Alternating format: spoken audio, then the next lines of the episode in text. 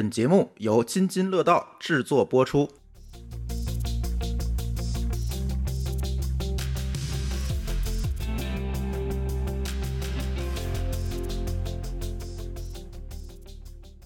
各位听友，大家好啊！这是新的一期科技乱炖。那这期科技乱炖呢，我们老三位又回来了。那在科技乱炖开始之前呢，必须要口播一下啊！本期节目呢由禅道赞助播出，然后禅道呢在这期节目里仍然给大家提供了很多的礼物和礼品。然后，如果大家想获得禅道提供的这些礼品的话呢，可以到我们节目的节目简介里面看到如何参与抽奖和领取礼物的方式。然后有好多人奇怪啊，哎。这禅道怎么给你点小礼物，你们就从了啊？你们上单不是挺贵的吗？对吧？这件事情我看好多听友在我们听友群里问啊，这个事情其实很简单，对吧？这个禅道是我们的投资人，投资人爸爸当然有着特权了，对吧？他给不给钱，给点礼物就干了啊，这个不重要，重要的是大家有礼物啊，大家赶紧啊，踊跃的评论、转发、分享啊，获得我们礼物。领奖方式我就是不在这絮叨啊，大家去 show note 里去看吧。这期呢，聊聊摩尔和摩尔定律。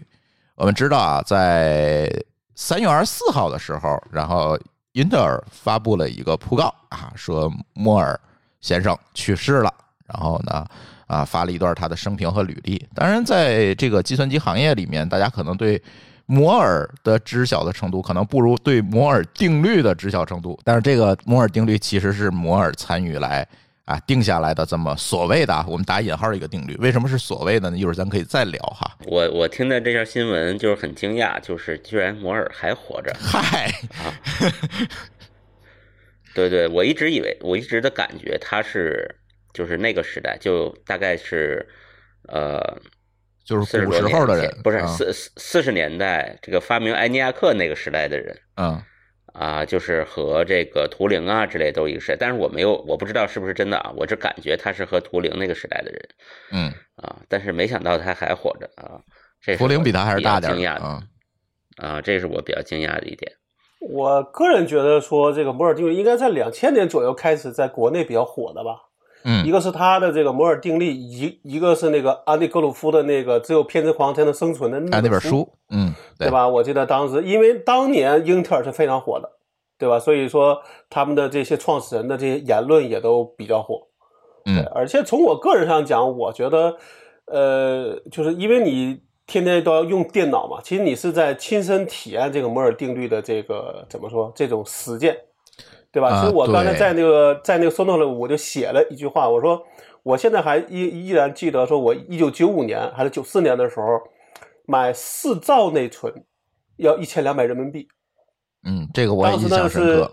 那是我的一个月的工资。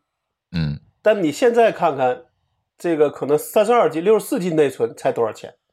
对吧？最近要降价了。对，尤其说，比如说，我记得最近很清楚的说，国产的这个固态硬盘两 TB 可能只有六九九。嗯，那你说的这个从价就价格不再下降了，但是从容量上讲翻了多少倍？嗯，对吧？那实际上我觉得只有所谓的这个这个这个东西的发展，才能导致你能做的事情越来越多。那我觉得说摩尔定律其实很大情况上讲，算是一个激励整个这个行业发展的一个一就是一个东西吧，对吧？大家都在为了这个东西去努力追赶，因为你不按照这个定律去走的话，你就落后了。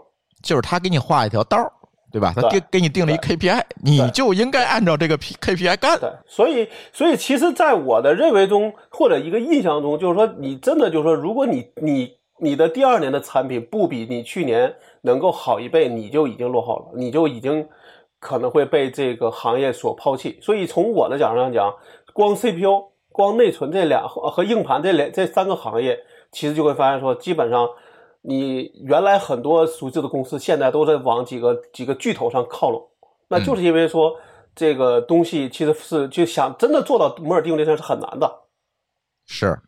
对吧？而且还有各种各样的问题啊，经营啊，对吧？各种各样的问题，你一旦你跟不上，你就会被怎么说？被这个时代所淘汰。对，这里其实最有意思的例子，不就是英特尔在前几年一直在挤牙膏，然后就出来 AMD Yes 了吗？对吧？嗯。对，这个咱一会儿可以再聊嘛，对吧？我觉得咱可以先讲讲，是不是有很多孩子不太清楚摩尔定律的这个这个背景？对，很多朋友可能不太清楚这个整个的美国的芯片行业啊，半导体行业到底是怎么样一个发展的脉络。当然，提前说好啊，咱不是一个聊商业史的节目，是吧？所以咱简单的给大家介绍介绍这条时间线哈。嗯，其实这个这件事情，整个美国芯片行业的一个始作俑者，其实这个人叫威廉·肖克利啊，他在一九四八年的时候，跟两位合伙人啊，其实贝尔实验室的同事了，共同发明了晶体管。这两个人分别是约翰·巴丁和沃尔特·布莱顿啊，他们三个人发明了晶体管，在一九四八年的时候，哎，这个时候大家就奇怪啊，为什么发明晶体管这件事情这么重要？这个咱就往刚才某高老师说的埃尼亚克那个时代去聊了。埃尼亚克，你记得是拿什么做的吗？电子管，对，是那个闪闪发光的电子管，就是一个一个灯泡，对吧？它通过电子管啊形成这个逻辑门电路，然后来实现这个计算。但电子管有一个非常大的缺陷啊，就是它这个东西的发射量是特别大的，它相当于就是一个灯泡嘛。这具体原理咱不讲了哈，它的发射量是非常大的，而且呢，整个的体积也很难控制到很小。所以你看那个埃尼亚克一一一搞就占几间屋子啊！我们去计算机历史博物馆看的时候，那个埃尼亚克那个原型，就是那台机器，其实那只是一台机器的其中的一个柜子放在那儿。如果都放下，整个计算机历史博物馆已经招不开了，对吧？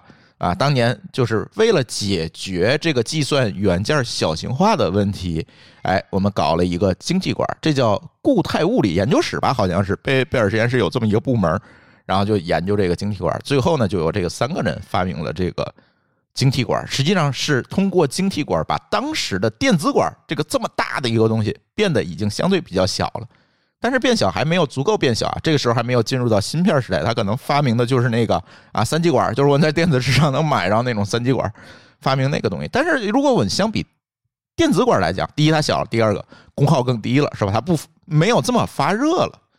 然后这个时候呢，这个威廉·肖克利啊就开始说：“哎，我要不下海吧，对吧？我干点啥吧？我别在贝尔实验室待着了，我下海吧。既然我有这个技术，而且我还有很多东西没有发明，是吧？我现在只发明了一个形态，所以他就用代码写了一篇招聘启事，就登登出来了。这篇招聘启事啊，引得了好多人的关注。创新啊！以前写招聘启事怎么写？现在我拿代码写，看懂我这代码的人，你才有资格来应聘。”然后呢，通过这样一个形式呢，就招了好多人。这些人呢，最后他就把这个公司设在哪儿了呢？就设在了我们今天大家都知道的硅谷啊。硅谷这个名字就从这儿开始了，在这儿创办了公司。而他在创办公司之后，他于一九五六年就获得了诺贝尔物理学奖。但是这哥们儿啊，得了诺奖之后啊，就开始飘了，你知道吗？这就有点不好啊，对大家的这个。对公司管理的意见和建议呢，也不太听了，对吧？甚至呢，觉得这个公员工啊要偷公司的这个材料，要偷公司的这个秘密，怎么办呢？你们用他用了一个你们都想不出来一个招去对付这些员工，给每个人上测谎仪。我靠，这大家就疯了！你那那天天拿测谎仪对付我们，这就疯了。然后呢，这其中最著名的就有八个人站出来起义了。啊，这就是历史上所说的叛逆八人帮啊！可以历数一下这八个人都是谁啊？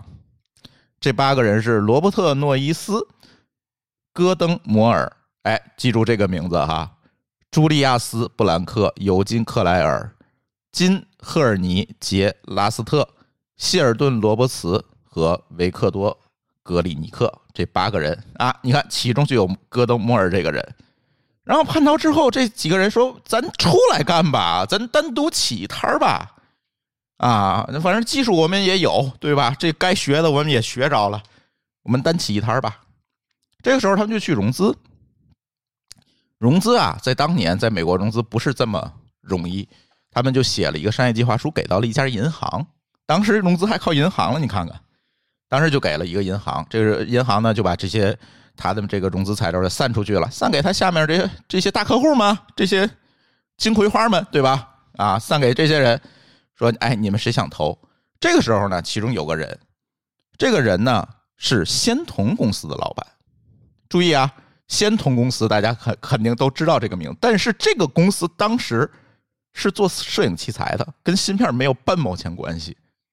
哎，他说这个事儿好像行，对吧？我投资一下，我拿一百五十万美金，我投资，最后呢，跟这个芯片没有半毛钱关系的仙童电子就变成了，哎，我们现在在科技领域最知名的一个先驱了，就是仙童半导体。这个时候就正式成立了，仍然是在硅谷成立的。但是啊，这里有个坑，你看，这就是当年啊，这个投资协议不完善的时候，大家都不懂这个事儿啊，留下的一个坑。这个投资协议规定什么呢？如果公司连续三年净利润超过三十万美元，哎，也就是说这个公司赚钱了的话，仙童集团有权。以三百万美元的对价收回股票，就是翻一倍，我把这个股票收回来，就这公司就不归你八个人所有了。哎，但是这八个人好像当时，当时因为这个 投资渠道可能也不多，哎，也就同意了。但是呢，到了一九六零年，一九六零年，仙童公司果然行使了这个期权，把这个仙童半导体的所有股份等等这些东西呢，都收回来了。然后，而且呢，在这个过程当中呢，他还转移这个半导体业务的利润去补其他业务的亏空，啊，比如他之前那个摄影器材业务啊等等，那边亏钱了，我拿这个去往那边补。哎，这八个人那又不满了。你想，这个八个人当年就是叛逃出来的，对吧？这个时候大家又不满了，然后就又叛逃了，第二次叛逃。但是第二次叛逃呢，跟第一次叛逃不一样。这八个人没做一个公司，大家就分别做事儿去了。嗯，做了很多事儿，对吧？这个有的成了，有的没成。但是呢，最知名的两个公司就是我们今天我们每一个人都知道的英特尔和 AMD 这两个公司。这就是我们整个美国芯片行业的一个前世今生，一直到今天。但是呢，这里就是。要提到这个摩尔定律是怎么提出来的？一九六五年的时候，《电子学》杂志呢发表了摩尔当时，当时摩尔呢还是这个仙童半导体公司的工程师了啊，当时他们还没有叛逃啊，啊，撰写了一篇文章叫《让集成电路填满更多组件就是这么一篇文章，也不算是论文吧。他在里面做了一个预言，预言说半导体芯片上集成的晶体管和电阻的数量。将每年增加一倍，啊！大家注意啊，这是一九六五年，十年以后，一九七五年，摩尔在那个 IEEE，就是国际电子工程师协会的这个啊大会上提交了一个论文。注意，这时候就变成论文了。然后他就对他当年提出那个定律又做了一个修正，把每年增加一倍改成了每两年增加一倍。注意啊，是改多了，是改是这是改慢了啊，不是改快了。是把每年增加一倍改成了每两年增加一倍，但是现在我们知道，普遍流行一个说法叫什么呢？叫每十八个月增加一倍。大家听到的好像都是这个，哎，这个是哪儿来的呢？这个是不是摩尔提的了？这个时候是由英特尔的首席执行官叫戴戴维豪斯提出来的，说预计十八个月将会将芯片性能提高一倍，啊，是一个倍数增长的一个观测。但是摩尔说了，这十八个月可不是我说了，我从来没说，这他公开表态过，说我从来没有说过这件事情，对吧？我说的是两年，你那儿给我改成十八个月了。你看这里好像就有一点商业利益上的考量了啊，通过商业利益去再去美化这个所谓的摩尔定律，再来回来倒腾这个事情，其实就是这样。你看整个的美国的这样一个芯片行业历史，似乎就是由各种叛逃。和这个商业利益在里面纠缠带来的这种开枝散叶一直散到了今天，我们看到了这么多啊芯片行业的公司等等。其实我们今天看到的英伟达呀等等这些公司，其实跟这些公司也都有渊源。这里我们就不展开了。其实都是这八个人由这八个人的叛变产生的这样一个结果，一直到今天。其实也不能说是叛变啊，我说的叛变都是打引号的哈。嗯，对，你看这个连。这个美国人这浓眉大眼的也被投资人坑，是。但是你看啊，当时八个人出来有一个创始人成立了一个公司，就是现在我们最著名的投资机构之一 KPCB 咱这边应该叫叫做凯鹏，凯鹏。对，对，这就是 当时坑了之后说，我出去干脆干一个。他这个凯鹏又引领了整个风险投资行业的一个变化。但是这一趴我就不讲了哈，对，其实当年在美国的 VC 也没有那么所谓的成熟，就像对像现在这么成熟，当年也是在慢慢的在摸，在就怎么说在摸索，对，因为我我倒觉倒觉得当时仙童最大的问题就是，他认为这个投资之后如果赚了钱，那他就把他们视为员工了，他这个协议明明显是不科学的，就是干得好，干得好了，我反而把你们买了。对啊，那那那你想，如果我有反叛精神，我为什么还要去打工呢？嗯，对啊，对吧？这明显这就是个悖论了。当然啊，这个有一种可能，我在设想，因为那个时候美元其实非常值钱的，还，对吧？嗯，所以一百五十万注资以后，这个三百万回收，其实可能在当时看起来是对这八个人是非常有利的条件。嗯，对，但是你的目标一定不是打一个好工，就这些人的一个目标一定不是。所以从现在英特尔和 AMD 的一个结果上看，你觉得他们走是不是对的？咱没有上帝视角啊，你在当嗯当时那个状态下，你不知道未来会怎么样。但是如果我们放在今天的视角看，显然它这种开枝散叶是有利于整个行业发展的。所以加州是不允许这个叫什么来着？有竞业禁止协议的禁止的。一直到今天也没有。对他也是为了是说你，因为你这样的话，呃，公司的这种能力太强，就会导致个人的这个能力就会下降嘛，对吧？这是个嗯对抗嘛，对吧？对的，对的，对的。他就鼓励这种不满、叛逆啊，所谓的叛逃，而不是说让你顺着啊，说我弄个竞业协议，我跟这儿养老是吧？啊，我在这个公司里的都混成一个体制化的人，他并不鼓励这种东西，才会有今天的这种开枝散叶，有今天的这种各种各样的竞争和商业上的这种利益的这种映射。这个一会儿我们可以再聊哈。整个的芯片行业历史就是这么来的啊，一直呃到今天，反正就是大家就都知道今天的故事了。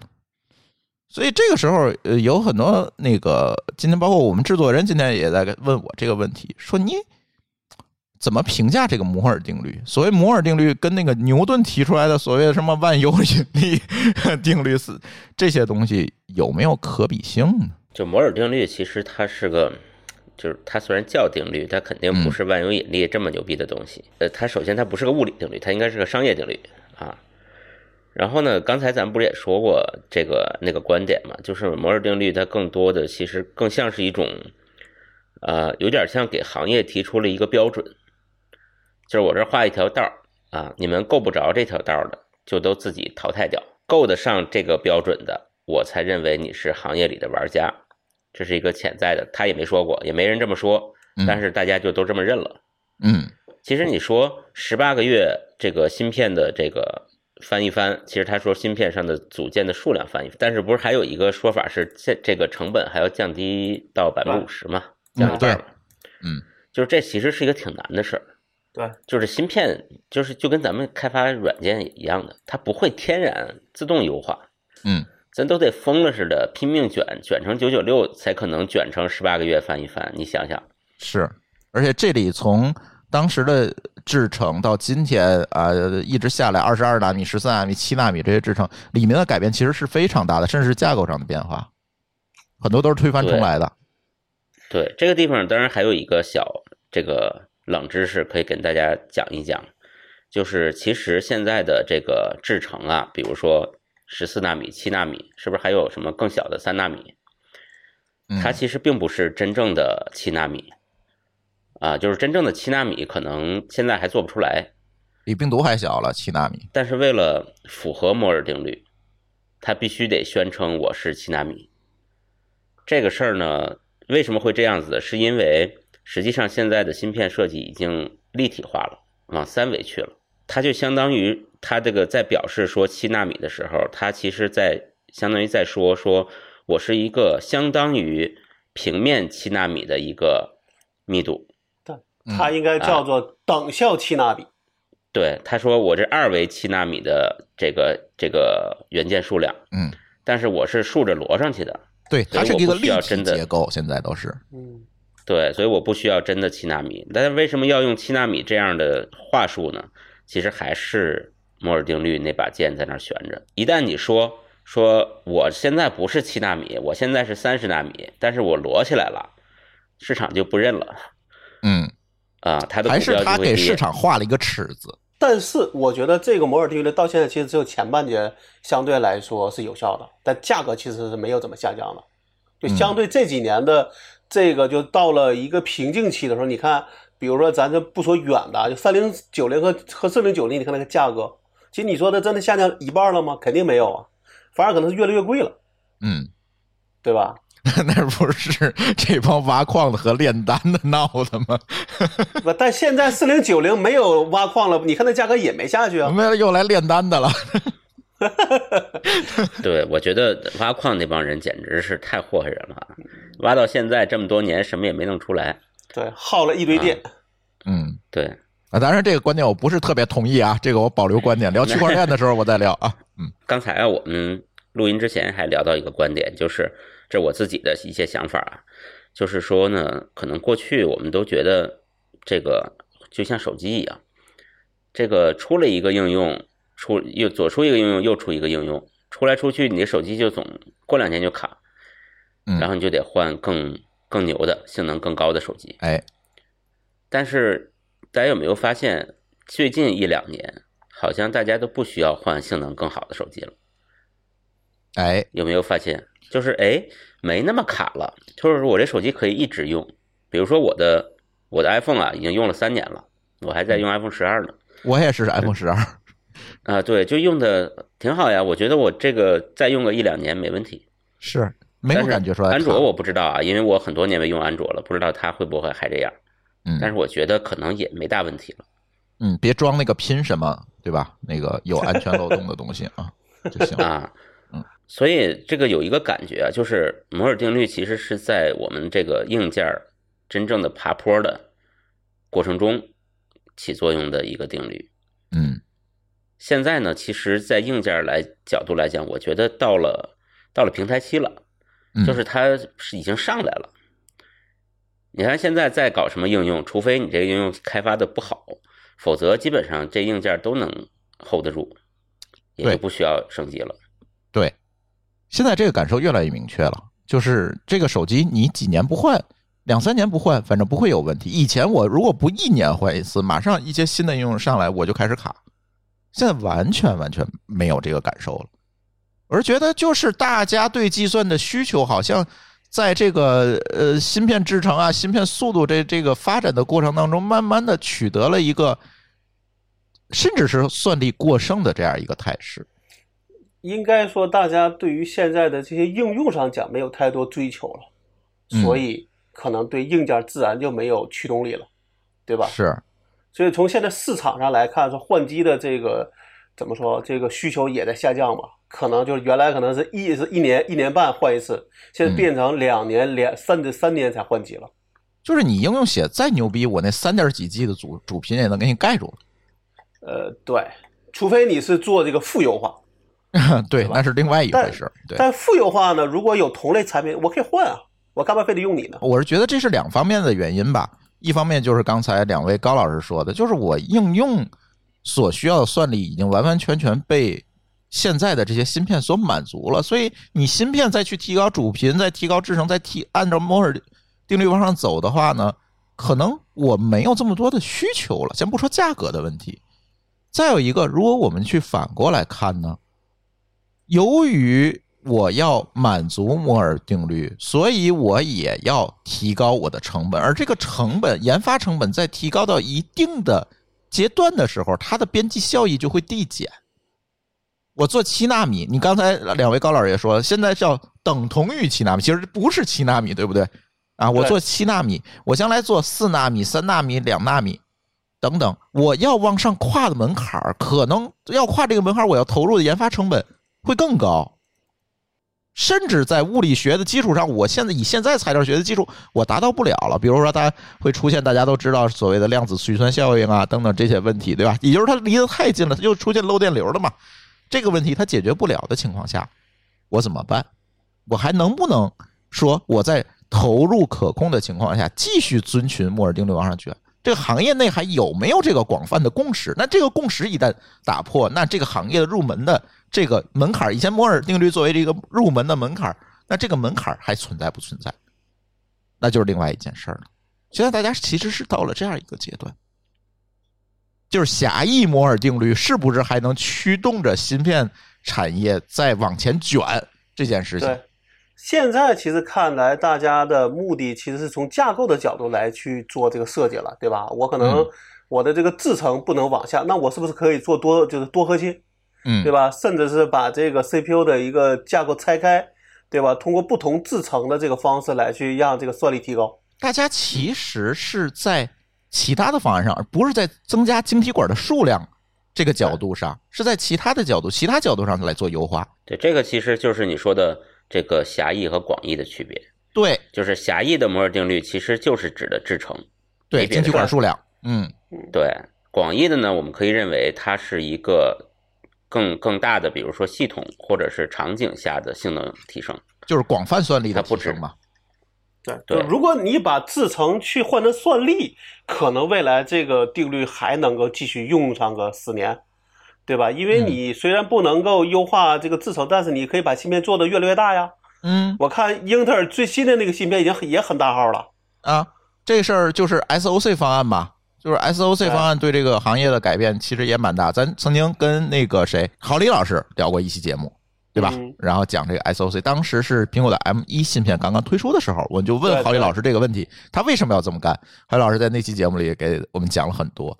SOC 模式是什么？它就是把能封装的东西都封装一起，对吧？CPU、GPU、内存、显存，我都放在一个大芯片里，它不用跑总线了。以前这个东西你做的越来越呃功能越来越多，它速速度越它，然后你的卡点不就变成了你计算机的总线的这个带宽了吗？好，它都给它做到一个芯片里，它不就是没有这个总线的这个瓶颈了吗？简单而言啊，主要是因为总线这个架构，这叫冯诺依曼架构啊对，啊。现在的所有的计算机都用的是这个架构嗯啊。听说多少年以前日本曾经想发明一个新架构，但是没搞成。这个架构为什么会用到现在就觉得很好用？是因为它兼具了性能和扩展性。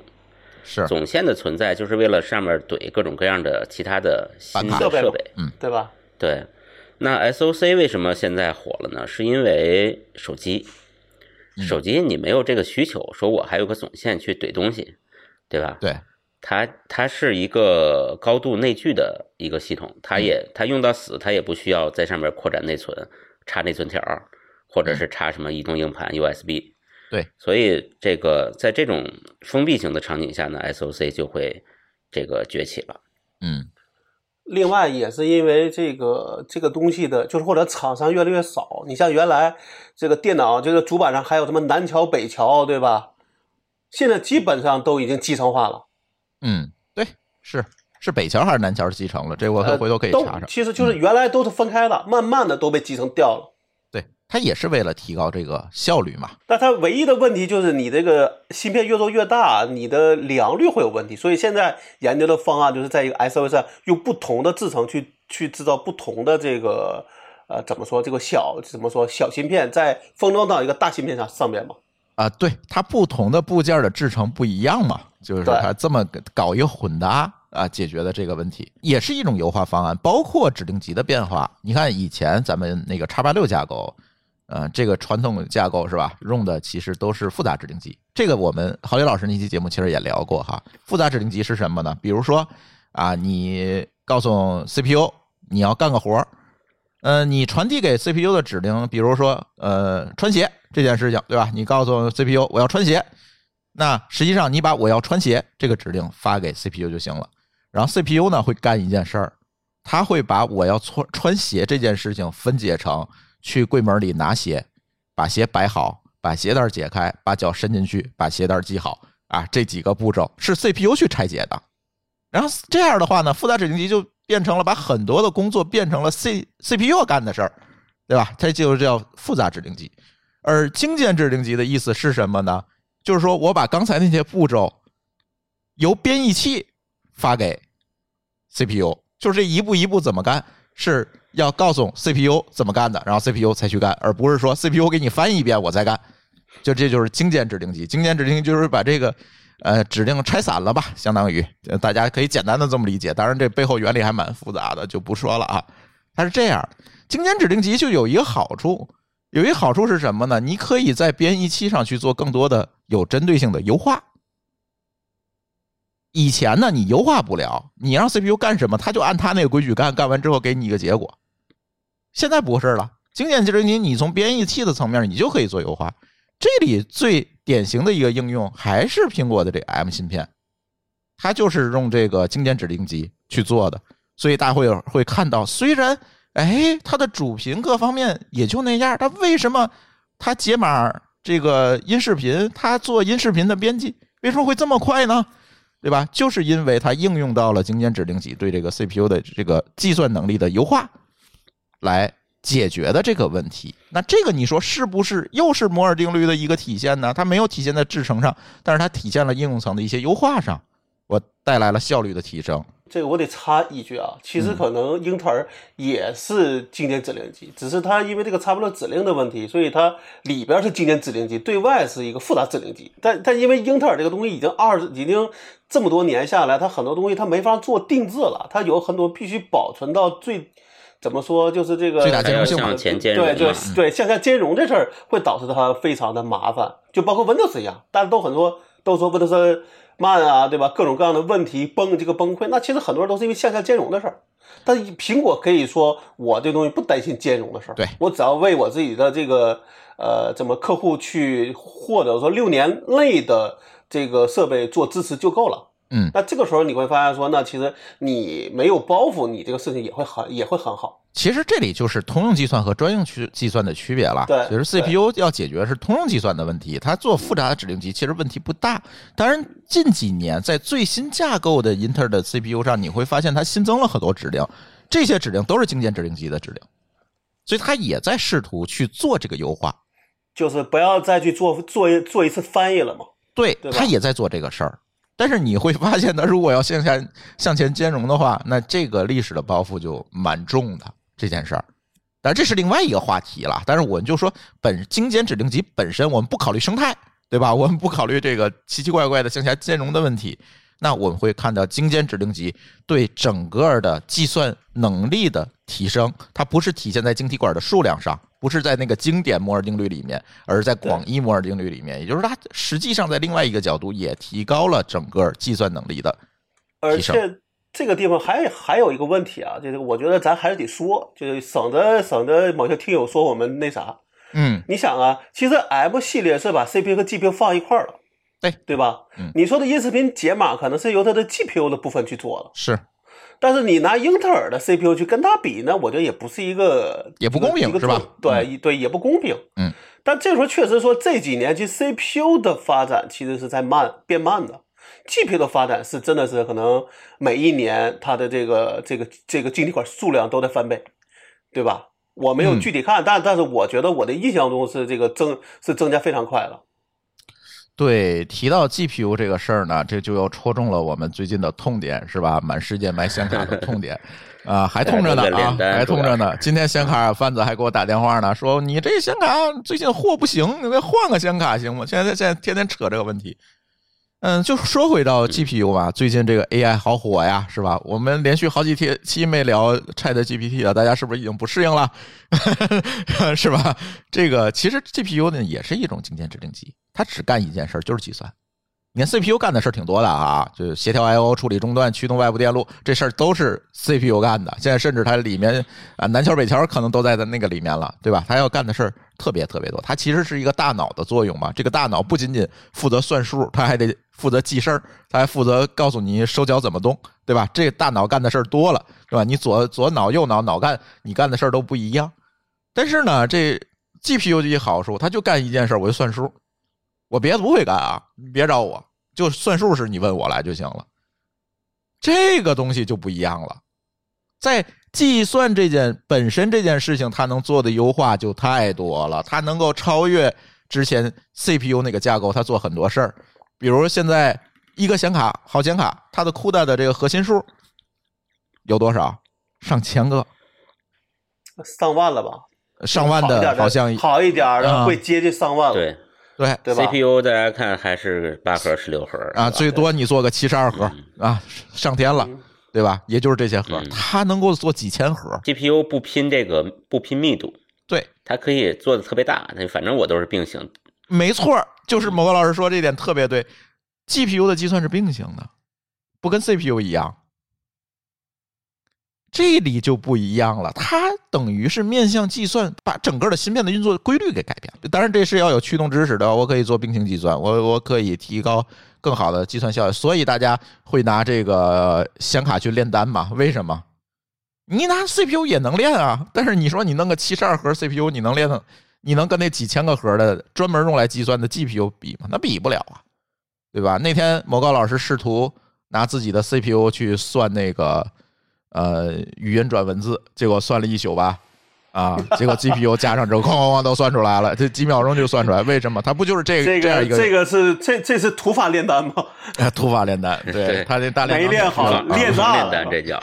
对 CPU 在烧了。嗯对，你说，但是这件事情是不是对摩尔定律的也是一个再定义呢？就是通过功能和架构的改变，我把通用的东西变成专用的东西，我让专用的东西做得更好，也实现了更强大的计算能力啊。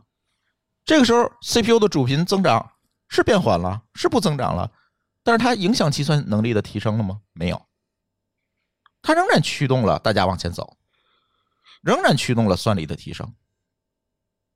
所以这时候咱们能说摩尔定律它就不存在了吗？我觉得也不能这么讲。现在我看那个二，我看有一个文章里说，说在这个英伟达提了个黄氏定律，嗯，就是说，呃，每十年 GPU 的性能能够增长一千倍。这又是给行业定规范呢。嗯对啊，嗯对啊，对啊，这其实是对一个未来的一个预测嘛。对，我觉得他们看得非常透这件事情。今天我看到一个外媒对这个摩尔趋势的一个评论，我觉得说得特别好。他说是什么呢？人家就会非常能够描述这件事情，把它描述的非常牛逼，是吧？人家说我们都应该感谢戈登摩尔，但是在这个基础上呢，很多人认为摩尔定律，摩尔发明的定律已经过时了。但是尽管如此呢，在我们谈论这个之前，我想指出，半导体行业一直遵守的从来不是科学定律，而是人类的愿望。你看，立马提升了吧？把人类命运共同体这个东西就揉进去了吧？啊，上价值了，啊上价值了。你看人家说的多好，呃，但是确实是这样。对，人类的愿景肯定是越算越快嘛，而且你想做的事儿越来越多啊。嗯，对啊，就是大家要干的事儿就越来越专用化了。有人想更快的剪视频，有人想更更好的炼丹，是吧？对呃，有有的人想做这个，有人那他就是专用运算的这样一个市场了。将来 CPU 可能就那样了，主频啊三个 G 四个 G 啊也就那样了，他能够干的事儿就放在那儿了。我现在 CPU 我现在天天看它那个 CPU 占用不会超过百分之十，每天就在那儿待着，对吧？也就那样了。对吧？但是我现在 GPU 的那个 占用天天百分之七八十，对吧？就是就是这样一个结果了。慢慢的，这个东西就变成了一个通用计算，或者我们叫像上期那个吴晨老师聊到，就是普惠计算啊。这个计算慢慢的能够面向所有人，帮助他们解决不同领域的用途，而不用大家不用关心它背后，对吧？我今年晶体管数量又翻了几倍，大家不用再管这些事情了。其实啊，我觉得普惠所谓普惠计算啊，已经，呃，某种程度上已经进入了大家的生活。嗯，它最后一次不是普惠计算的事儿，应该是这个小米为发烧而生，整天念叨它那个配置表。当大家把一个手机的配置表忘掉之后，其实就没有人关心它背后用的什么技术了。那个是要把手机当电脑卖，所以他才会捣鼓那个那个配置表。那人家说你的下一部电脑何必是电脑的时候，可没有说配置是啥哦。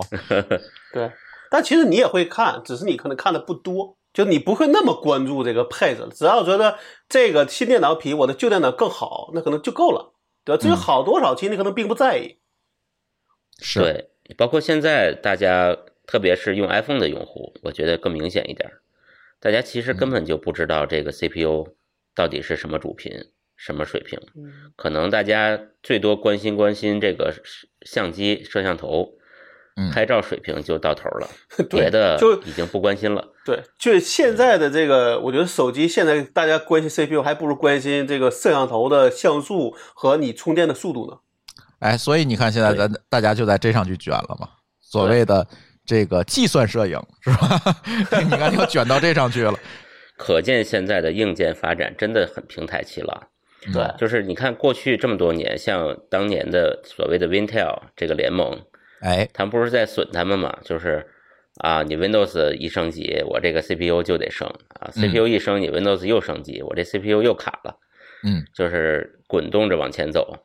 其实手手机也是，就是两边一直滚动着走，走到现在呢，全滚不动了，对吧？硬件也平了啊，软件呢好像怎么翻花也就这样了。嗯，大家也都吃过哎见过了，这个 AI 发明的是时候，对吧？对，可以开始下一轮的这个升级了。你有没有发现这个这个 ChatGPT 出现的太是时候了？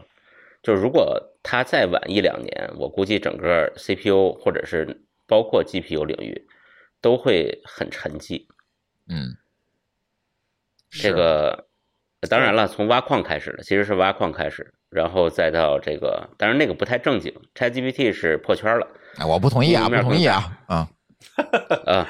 我不能说不太正经啊，就是它不是个大众化的，不是普惠计算。对对，它不是普惠就计算，就就就它其实是能够让显卡这个东西卖得好，但是就像说它是一个行业化的东西，对于大多数人是没有意义的。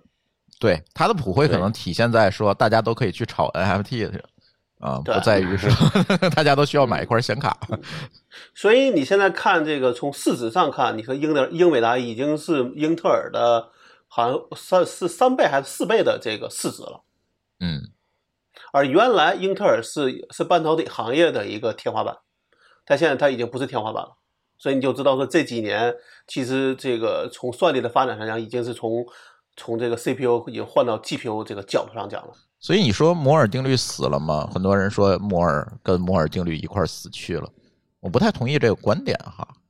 其实是一个时代变迁的开始。对对我倒觉得现在咱们还说是变成个算力定律，哎，对，对？每年算力可能说要增加一倍，但价格上讲可能还要做一些降低。其实你可以这样想，其实如果说算力加倍，但是售价没有升高，其实也是下降了嘛。而且我还是觉得，就是刚才某个老师提这个观点，我是觉得大家当大家不再关心这个主频啊、算力这些具体数据，而是更关心说今天 Chat GPT 能不能帮我写代码的时候，这个时候。呃，可能这个例子不太恰当啊，可能哎，这 Chat GPT 能不能帮我这个解决我生活当中的一些问题的时候，这个时候才是一些实际的改变。就是你应用层能干嘛，对对吧？对，你看当年我们说计算机的时候，当年那些计算机哪儿来的？就是这些 geek 们在车库里自己拿木头盒子钉出来的，嗯，是吧？我自己攒的。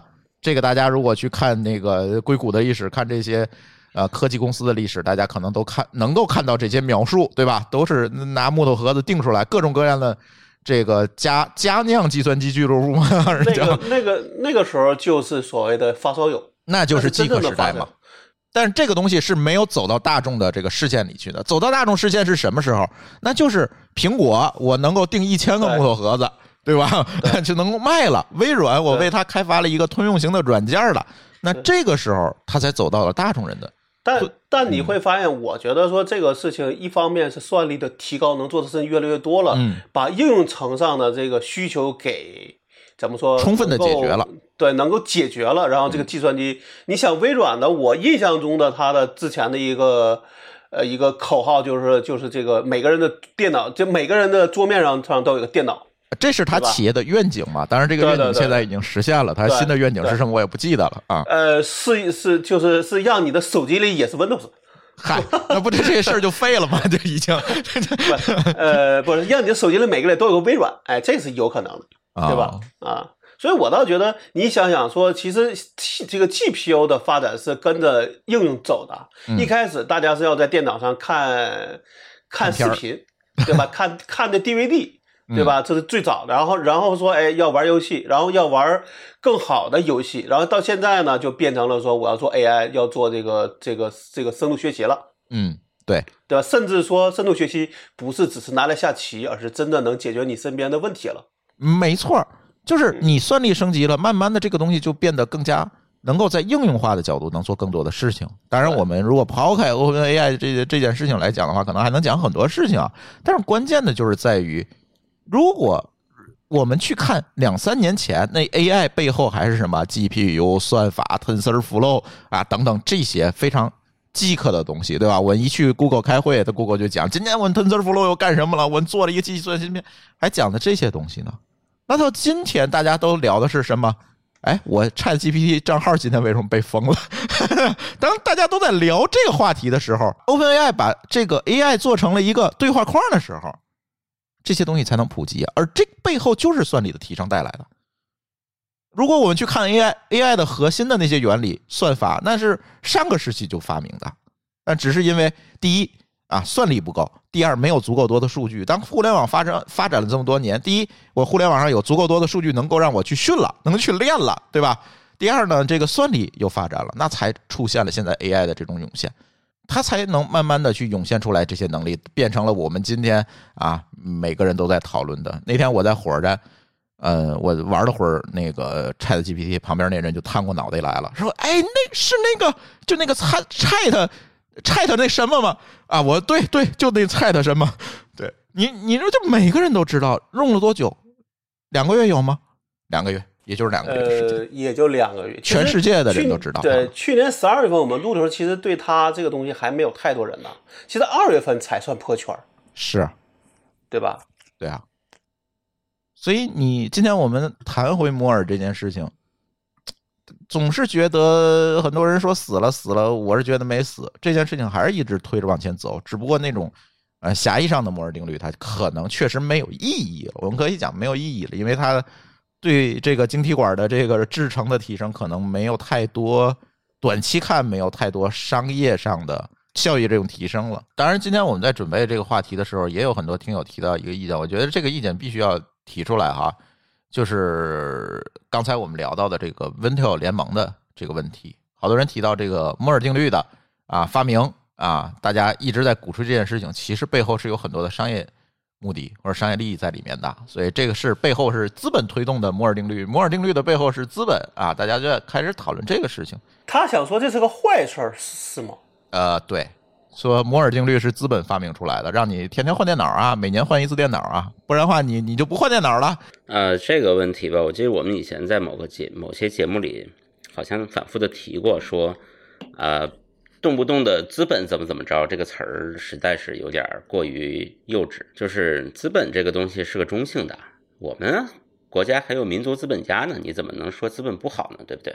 嗯，啊，这个。这国有资本也是资本啊啊！你说资本是坏事吗？就是希望听友们啊考虑这个问题要更全面一些。首先呢，资本是中性词，你不能说呃这个资本推动下的某些事情就一定是坏事嗯啊，或者是说凡是反对资本的就是好事这都不太靠谱啊。我们作为一个成年人，要要要更那个更 open 一些。然后这个具体这个事儿呢，就是说。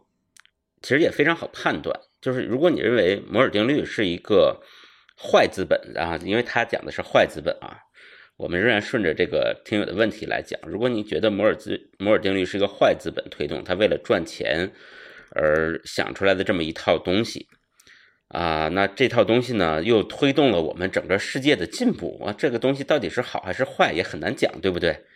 他可能初衷他可能初衷很坏啊，但是它确实改变了世界。那它到底是坏还是好呢？到底是不忘初心对呢，还是我们只看结果呢？所以这又是一个问题，对不对？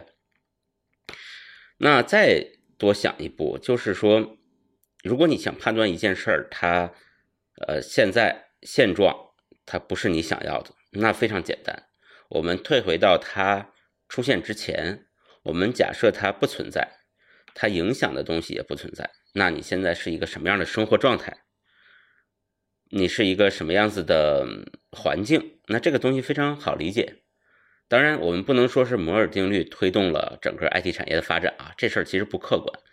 它首先描述的是一个发展速度，然后跟这个真正的产业呢产生了一种互相的共振，就是他讲出来了，产业觉得他说的有道理，我们要做到啊，他越做呢，就产业做到了，别人就会觉得，哎呦，摩尔这个事儿讲的好对啊。当大大众都觉得摩尔讲的好对的时候，产业就上套了，他就不可能，他一做不到他就完了，对吧？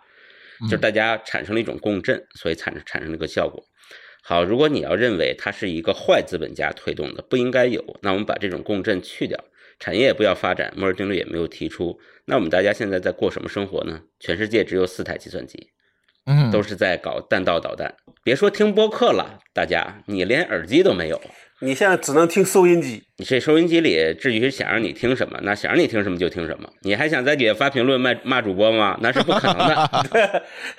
所以我我我我倒觉得他，你你就你可以这么想嘛。第一个，说提出这样观点的人，他是不是愿意回到没有这个东西的那个时代去生活？嗯，对吧？比如说大家觉得互联网不好，那你愿不愿意回到一个没有互联网的时代去过这个生活？对吧？第二个呢，我觉得说，其实他再怎么，他只是资本去推动，但是最终是要每个人买单的。那如果大家都买单，那你想为什么你这么想？但是你在里边是一个少数，嗯，或者相对的吧，对吧？就关键是啊，其实我更简单直接一点儿，关键是为什么不能靠商业利益上的回报来驱动技术进步呢？他如果没回报，他凭什么去干呢？靠四个字。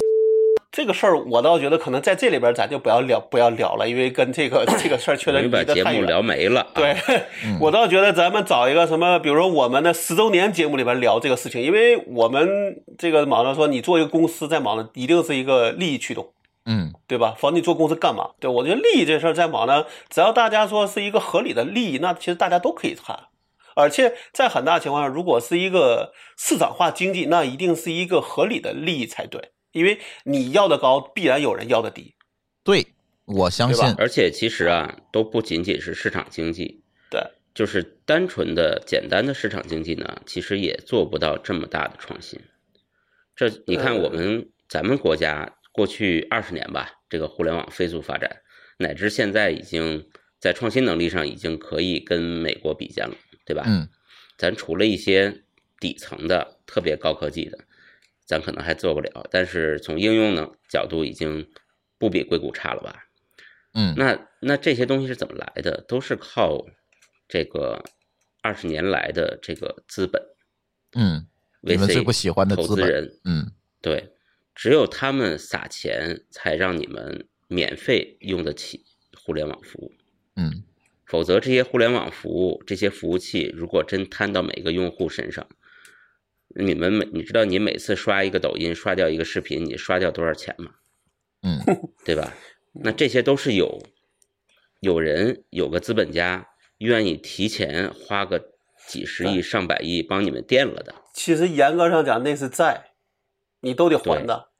对呀、他还可能是用另一种维度的这个还法，比如说用你的注意力，用你点了广告，但是你的娱乐本身其实是没花钱的，对吧？没从你的钱包里掏钱的。爱奇艺的会员费也不低呀、这个事儿啊，我跟你讲，这个事儿你不能骂资本，嗯，这个事儿恰恰是资本不帮他了，对，是，对他没资本了，他才跟你收钱。对，如果资本家们仍然在过去的那种创业氛围中，他还会持续的花钱烧给你，让你看电视剧。嗯，是，所以你看过去的摩拜单车 OFO，我们大家怎么能免费的骑上自行车？那不都是资本家送的吗？这个时候我特别想讲一个例子，我不记得我以前讲过没讲过啊，是咱节目讲的还是咱喝羊汤的时候讲的？我说这个很多人说中国的四新四大发明之一是电子支付，对吧？二维码支付，这是我们的新四大发明。但是你们有没有想过，这个电子支付是怎么普及的？怎么在一夜之间让每个人都会扫二维码呢？那是打车大战时补贴补出来几个亿贴出来的习惯呀。不是微信发红包吗？呃，我觉得一个是红包，一个是这个，都集中在那两这个年吧啊，对对，在那两大家就在争这个移动支付嘛，对，嗯，包括打车，包括骑车，这些嗯都是移动支付嘛。对呀、因为网这个在线支付是一个非常依赖网络效应的东西嘛，就是用的人更多，它才能形成一个网络效应，就是你才能让收钱那方和付钱那方都有这样的条件，对不对？这个东西只能靠砸钱砸出来的这个习惯。行吧。其实我们制作人想让咱让咱聊聊这个芯片为什么在中国一直没有遵循这个摩尔定律往前走，对吧？我们一开始都在说这个啊，自己研发不如买，是吧？这个说了很多，到今天突然被人卡脖子了。前两集好像说过这个事儿，哎，是说了，是说了，没错。所以我觉得也不用过多的聊了。我我就觉得这个事儿也只能是且看。我觉得这种事儿啊，就是反正过去的已经过去了，你也没招了，回不去了，咱就老说呢，就添堵，不如向前看。哎，对对我们缺什么，我们就补什么，不就完了吗？对，比如我们听友谁缺这个 GPU 啊，我跟老高要租 GPU 了。对对对，刚想上点价值，让你拽回来了。资本，拽回了资本。对啊，我不这个叫这个叫满足需求，嗯，对吧？对于他来说，可能他只是想租个 GPU 玩两天，那肯定是不能买的。租是最简单的一个方案嘛。往前看吧，往前看吧。我觉得未来的机会还蛮多的。你看 AI 这一波的大潮，我觉得还蛮蛮蛮蛮有意思的。对，自从这个 Chat GPT 出来之后，我觉得大家就大家又开始，呃，有了信心了，是哎，把信心续上了啊，虽然用不了啊，还是把信心续上了。我觉得从这么多人在这行业里折腾，总能折腾出来这个路来的。嗯，是的，我同意。对，对，这一个月，我天，这一个月就跟摁了快进一样，真的是太卷了，这个行业。是不卷卷是对的，所以你现在想说 AI 的一个什么定律，那可能说是都不是按年算，是按月算的，哎 对吧？对对，但是我觉得这个咱不能定义为卷啊，卷是有名词解释的，这绝对不叫卷。对对对这个叫做卷的意思是它的边界没有扩大，对啊呀，对，就是也难怪这个比尔盖茨突然特别兴奋，嗯又重回工作岗位了。连老高都兴奋了，你想比尔盖茨能不兴奋吗？嗯，我我就我们只是觉得在里边投投个怎么说投个小鸡，那么是，回头这事儿再跟大家单独聊吧。呃，后面可能还有老高的十周年的节目呢，对吧？对，可能下个月会有特别节目。嗯，憋个大招吧。行嗯，那我们的这期科技乱炖就先跟大家聊到这里，感谢大家的收听，我们下期节目再见，拜拜。嗯再见好嘞，拜拜。感谢您收听本期节目。本期播客节目由津津乐道制作播出。您也可以在我们的官网 d a o 点 f m 找到我们的更多内容作品。如果您喜欢我们的节目，欢迎在微信、微博、朋友圈等社交媒体转发分享。您的分享对我们而言十分重要。如果您希望与我们互动，可以关注我们的微信公众号“津津乐道播客”，天津的津，欢乐的乐，道路的道。在关注后按提示操作即可加入我们的听友社群。